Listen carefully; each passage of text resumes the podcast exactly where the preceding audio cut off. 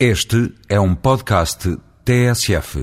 Passam hoje cinco anos sobre a intervenção americana no Iraque. Já se sabe, com segurança, que os pressupostos da operação estavam errados. Não existiam armas de destruição maciça, nem se fez a prova de que o regime de Saddam Hussein fosse um apoiante do terrorismo da Al-Qaeda. Claro que a queda de Saddam correspondeu sem dúvida ao fim de um regime despótico e sanguinário. Mas o novo regime saído da intervenção americana ficou prisioneiro das divisões étnicas e religiosas. E o Iraque transformou-se num centro difusor de terrorismo para a região e o mundo. Nestes cinco anos morreram 5 mil soldados americanos. E em média calcula-se que morram por dia 30 iraquianos, a maioria vítima de atentados terroristas. A reconstrução económica do Iraque e a sua estabilização política e social estão longe de serem alcançadas.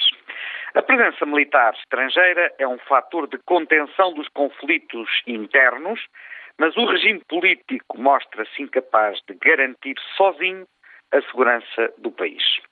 Por isso, as próximas eleições americanas serão decisivas para o que se vai passar no Iraque. Uma vitória de McCain significará uma presença prolongada dos americanos no Iraque, com crescentes custos financeiros e de vidas humanas também. Uma vitória democrata significará uma retirada num curto espaço de tempo, com o risco de uma espiral de violência sem precedentes.